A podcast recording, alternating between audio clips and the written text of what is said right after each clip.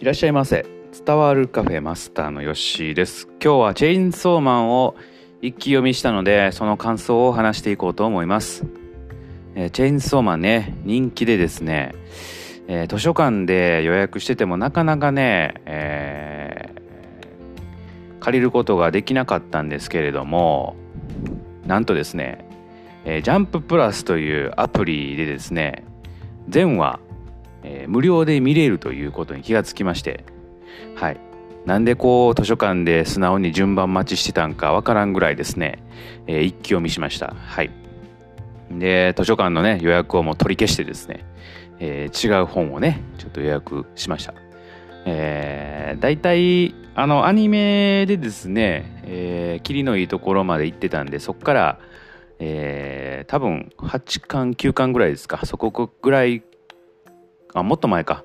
5巻とかぐらいから読み読み読んだんですけども、えー、まあ、ここからはちょっとネタバレも含みますので、まあ、まだ見てなくてねこれから楽しみたいという人はですね、えー、ちょっとここら辺で、えー、切っていただいてチェーンソーも見たよとネタバレしても OK だよという人はここから聞いていただけたらと思います。ではいきますね。はい。えー、まあ、マキマさんね。あの人が黒幕だったかと。いうところなんですけれども、まあ、支配の悪魔ということで牧間さんね、はい。えー、なんでねみんな秋とかあデンジとかあ牧間さん好きなんかって言いますと、まあ、支配されてたというところにつながってきます。はい、でちょっとねやっぱりあのー、秋もパワーちゃんもねいいキャラで、えー、たんですけども、まあ、最終的にはもうね、えー、殺されてしまうというところなんですが、えー、ちょっと衝撃やったんがね僕はあの秋がですね銃の悪魔になってデンジと対決するというところですよね。まあ、これもあのマキマの仕業なんですけども、えー、銃の悪魔をですね、えー、倒すために秋は、その組織に入ったわけなんですけれども、えー、最終的には自分がですね銃の悪魔になって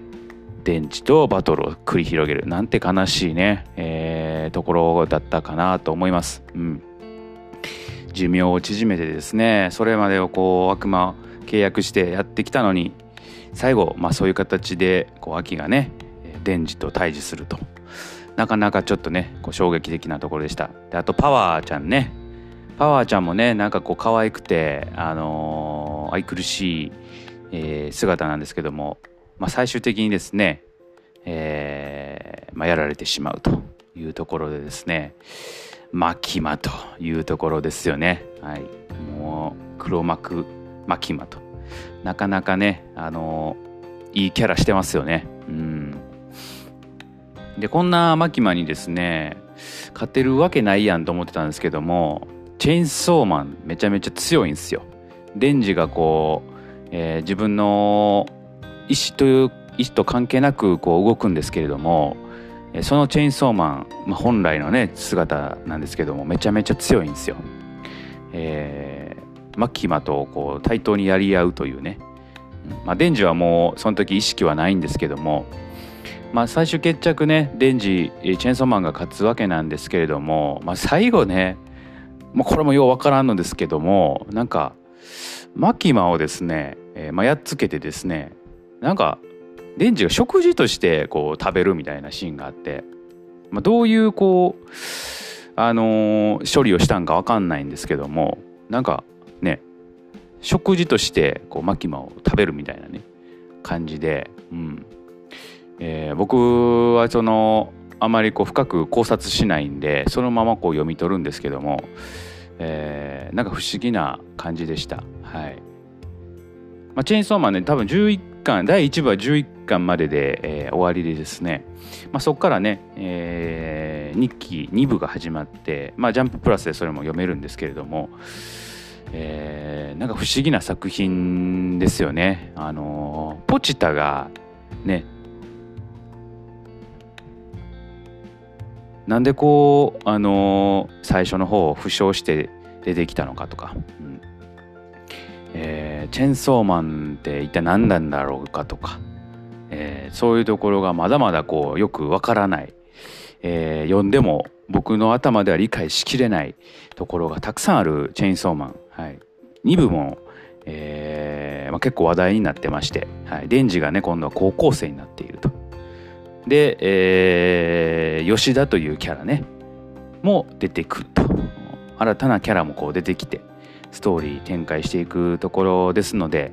えー、面白いです。はいえー、めちゃくちゃ、まあ、バトル漫画といえばいいんですかね。はいまあ、そんな、まあ、面白さも含めてチェーンソーマン読んでいただけたらいいなというふうに思っております。はいまあ、そんなわけでですね今日はですねチェーンソーマンを一気読みしたというお話をいたしました。えー、ぜひとも、まあ、ちょっとね、えー、この夏読んでみたい漫画の一つに挙げていただけたらいいなと思っております。それではまたのご来店お待ちしております。